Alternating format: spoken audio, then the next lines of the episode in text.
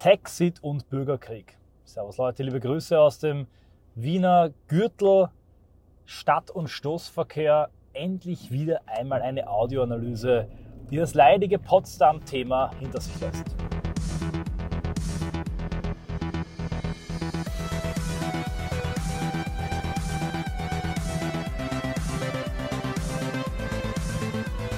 In Amerika ist die Grenzkrise um Texas immer noch nicht gelöst und das wirft ein grelles Schlaglicht auf eine Prognose, die ich bereits vor Jahren gestellt habe. Vier Jahre, eigentlich fünf Jahre ist es her, als ich, viele hielten mich damals für verrückt und wahnsinnig, von der Sezession, also der Auflösung der Vereinigten Staaten von Amerika als eine mögliche Lösung sprach. Und nun auf einmal ist die Debatte mitten im Mainstream und bestimmt die Tagespolitik. Gehen wir zuerst einmal ein auf die Lage in Texas. Texas ist der hauptbetroffene Bundesstaat der Massenmigration. Massenmigration, der Begriff trifft hier wirklich mehr als zu. Zwischen 6 und 11 Millionen illegale Migranten, die Zahlen gehen auseinander, kamen in der Amtszeit von Biden nach Amerika. Müsste ich mal vorstellen. Das ist eine ähm, mittelgroße Nation in einer einzigen Amtszeit. Das ist gigantisch. Und 60 Prozent der illegalen Grenzübertritte betreffen Texas. Texas, den Bundesstaat, der eine ganz eigene, distinkte Identität hat. Texaner sein ist ein bisschen mehr als nur Amerikaner sein. Texas hat sich an einem Unabhängigkeitskrieg von Mexiko gelöst und ist dann Teil Amerikas geworden im Bürgerkrieg, Sezessionskrieg waren sie nicht so stark beteiligt, aber es gibt dort eine starke Unabhängigkeitsbewegung, bisschen vergleichbar wahrscheinlich mit der Bayern-Partei und der Idee, Bayern zum Freistaat zu machen und auch immer schon eine gewisse Eigenständigkeit, was die regionale Politik betrifft. Und das kommt jetzt zusammen und äh, verschmilzt, fusioniert mit dieser totalen Betroffenheit Texas. Texas ist tiefrot, republikanisch nach wie vor obwohl in den Großstädten die Demokraten durch Wählerimport bereits äh, einiges wettmachen konnten. Und Texas will die Grenze sichern. Biden weigert sich aber, die Grenze zu sichern und hat im Wesentlichen eine Politik der offenen Grenzen, also eine No-Border-Politik. Man muss hier kein Genie sein, um dahinter die Strategie der ethnischen Wahl zu erkennen. Die Biowaffe, über die noch viel zu wenig gesprochen wird. Ich komme nach wie vor vor wie ein einsamer Warner seit Jahren im deutschsprachigen Raum. Vor fünf Jahren habe ich den ersten Artikel geschrieben auf der Situation. Wahrscheinlich muss es auch dazu mal einen Amazon-Bestseller geben. Das wird mein großes literarisches und äh, publizistisches Projekt werden im Jahr 2024. Der Begriff der ethnischen Wahl muss genauso bekannt werden wie der Begriff der Remigration. Aber zurück in die Vereinigten Staaten von Amerika. 6 bis 11 Millionen neue potenzielle Wähler. In Amerika kann man recht rasch Amerikaner werden. Ihr wisst ja, wie einfach das geht, wenn man Kinder auf die Welt kriegt. Anchor-Babys, wie Trump sie nannte, geht das auch. Und dann gibt es auch über die Briefwahl unzählige Möglichkeiten, illegal zu wählen. Es gibt von Bloomberg gigantische Programme, die die Hispanics fast mit Bussen schon, mit Geschenken zur Wahlurne gekarrt haben. Und all das bedeutet, dass die Republikaner und die Roten langfristig die Möglichkeit verlieren, Wahlen zu gewinnen. Ja, auch sie können Migranten ansprechen, insbesondere konservative Hispanics, die selber auch beitragen, ähm, einen Mehrwert bringen zum Bruttoinlandsprodukt, also vor allem Exilkubaner in Florida. Denkbar, auch Amerika ist ja eine, eher eine Nation of the Spirit, assimilierte Migranten, die dann etwas geworden sind, wie zum Beispiel Vivek.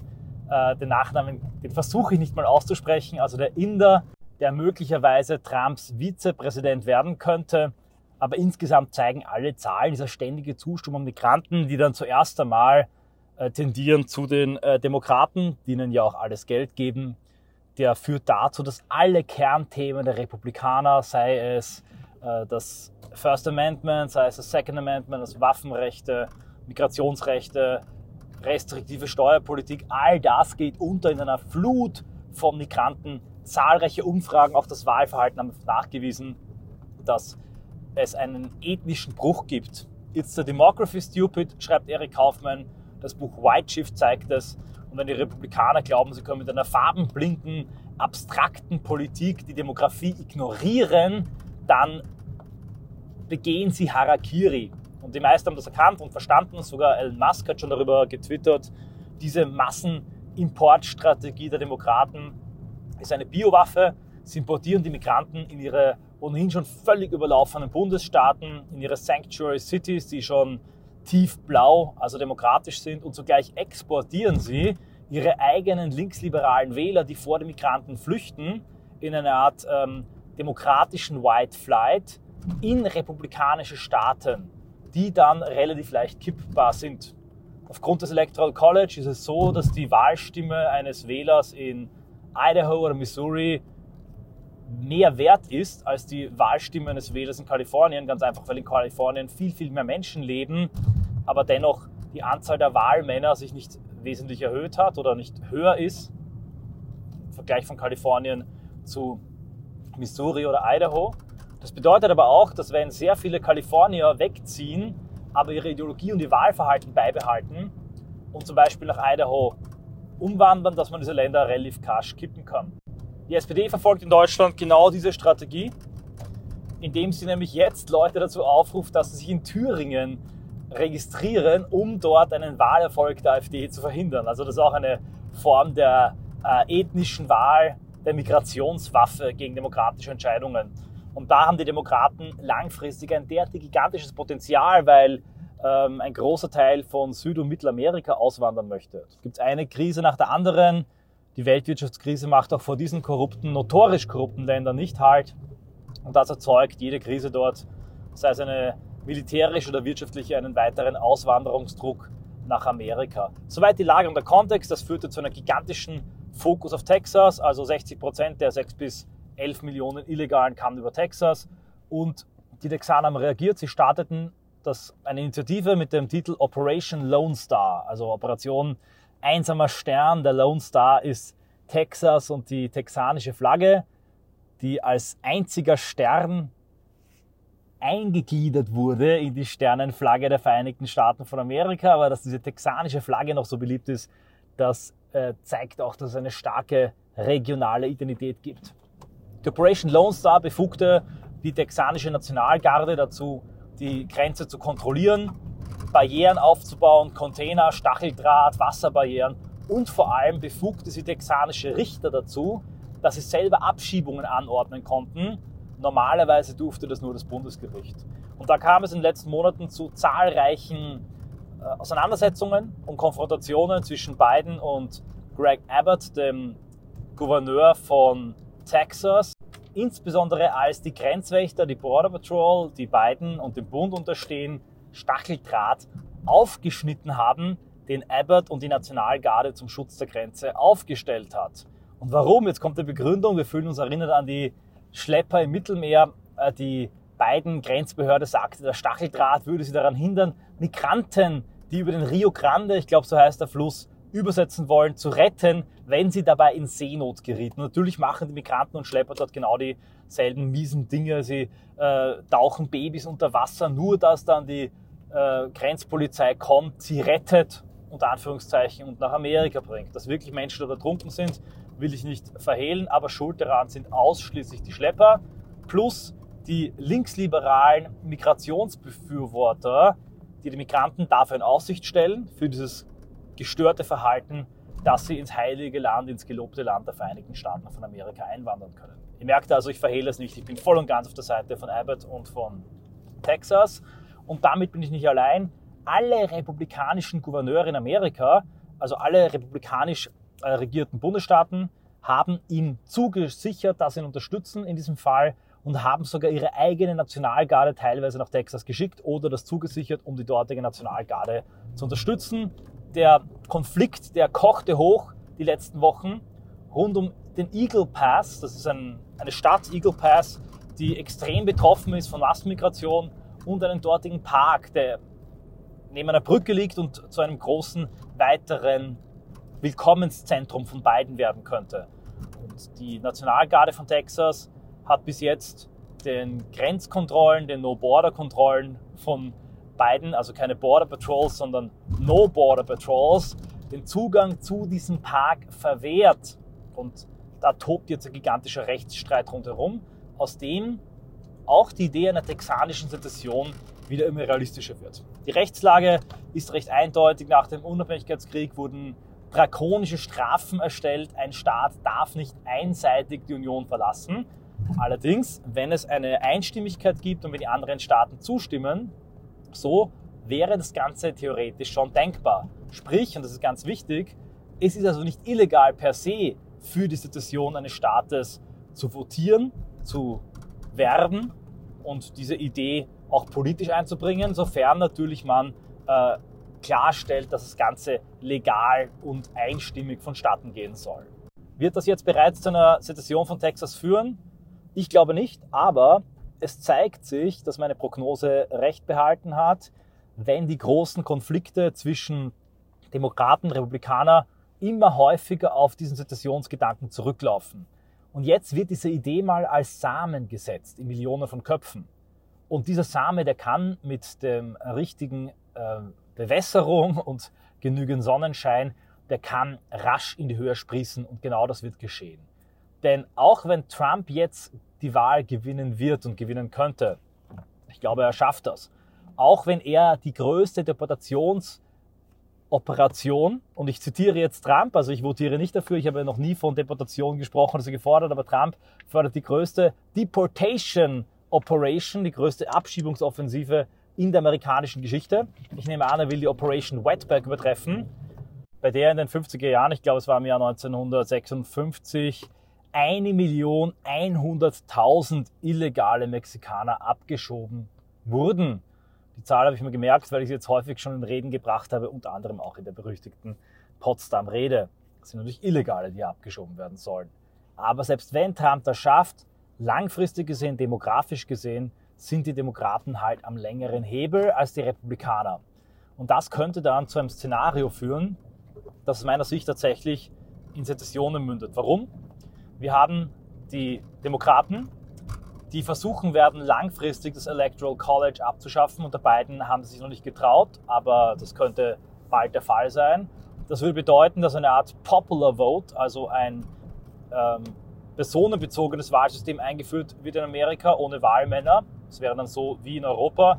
Und damit würde auf einen Schlag die Republikanische Partei dezimiert, dezimiert werden, wenn die Bevölkerungshochburgen rund um New York und äh, Kalifornien, San Francisco, Los Angeles, wenn die alle per Kopf abstimmen mit den ganzen frisch eingebürgerten Wetbacks, also illegalen Einwanderern, dann können die Republikaner sich brausen gehen. Dazu gibt es die Möglichkeit, noch andere Staaten zu Bundesstaaten zu machen, um insgesamt die Front der Republikaner, die über Gerrymandering und verschiedene andere äh, Tricks immer wieder versucht, diese demografische Biowaffe auszutanzen, damit würde man die Front der Republikaner brechen.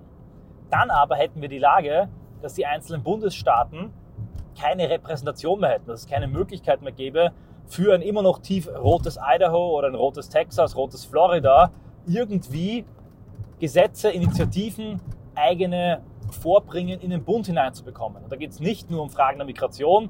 Ein roter Bundesstaat wird insgesamt auch schlechter behandelt in einer blauen äh, Präsidentschaft. Und damit hätten wir den Fall No Taxation without Representation. In Texas wäre es die Grenzsituation, in Idaho, Florida wäre es die Massenzuwanderung, die binnenamerikanische Massenzuwanderung von Illegalen aus äh, sogenannten Sanctuary Cities. Und ich sehe Szenarien, wo dann überall, auch in Idaho, auch in Texas, in Missouri, Massachusetts und all diesen Flyover States, die Nationalgarde ihre eigene Grenze gegen binnenamerikanische Migration kontrollieren und dabei sich einer blauen Präsidentschaft in den Weg stellen würde. Was ebenfalls in Richtung Sezession, ja Bürgerkrieg, wie einige Kommentatoren auf YouTube schon vermuten, hindeutet, ist, dass es drei Dinge gibt, die geschehen sind in kurzer Zeit, in einem kurzen Zeitrahmen, die das letzte Mal um 1860 der Fall war. Erstens, es wurde ein missliebiger Kandidat ausgeschlossen von der Vorwahlliste. Das geschah mit Donald Trump. Das war ein symbolischer Akt, der ihm sogar genutzt hat, der nicht aufhalten wird, aber das war zuletzt der Fall in den 1860er Jahren. Zuletzt war damals das Land so krass gespalten, unter anderem die Frage der Abschaffung der Sklaverei. Dann haben wir zum ersten Mal auch eigentlich seit dieser Zeit einen Gouverneur, der sich derartig entschlossen und eindeutig gegen den Bund stellt, in einem Szenario, das fast schon vorkriegerisch ist, wenn die Nationalgarde und die Bundesbehörde und die Bundesgrenzpolizei in so einem Katz-und-Maus-Spiel am Scharmützel miteinander konkurrieren um die Sicherung der Grenze. Und drittens haben wir in New Mexico einen Ansatz zumindest zu einem Waffenverbot oder zumindest einem Open Carry Verbot. Und das betrifft natürlich auch einen Grundsatzartikel der Verfassung. Sprich, es gibt hier Verfassungsbrüche, radikale Differenzen, einen totalen Mangel an gegenseitigem Vertrauen.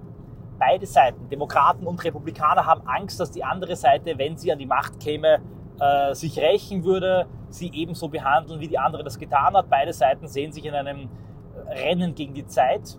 Für die Republikaner stimmt das, denn wenn sie noch eine linke Kandidatur haben mit nochmal 6 bis 11 Millionen Illegalen, dann können sie über die ethnische Wahl jede demokratische Möglichkeit, Macht aufzubauen, vergessen.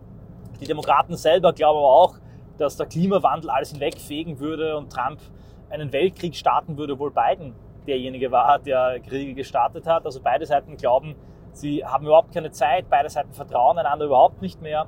Die Demokraten behaupten, die Republikaner würden, äh, der 6. Jänner ist da dieses, dieser große aufgeblasene Mythos mit einer Insurrection, die verfassungsmäßige Ordnung beseitigen wollen, was ein Schaß ist.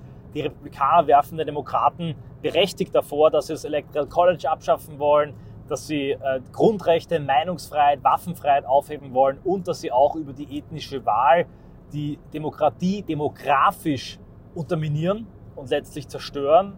Ihr merkt, ich bin natürlich eher auf der Seite, ich finde, die hat wesentlich mehr Recht. Was aber jeder anerkennen muss, egal auf welche Seite er sich wiederfindet, ist, dass das Vertrauen auf einem totalen Tiefpunkt ist dass zahlreiche Hinweise darauf hindeuten, dass es auch im Zuge dieser Wahl zu dreckigen, schmutzigen, antidemokratischen Tricks kommen könnte. Und ja, dass tatsächlich, auch wenn die wirtschaftliche und die weltpolitische Lage sich so weiterentwickelt, es sogar zu Auseinandersetzungen kommen könnte, bis zu einem Vorbürgerkrieg, bis hin zu offenen Sezessionsbewegungen. Ob sich das bewahrheitet, wird sich zeigen, aber im Moment stehen alle Zeichen auf Sturm.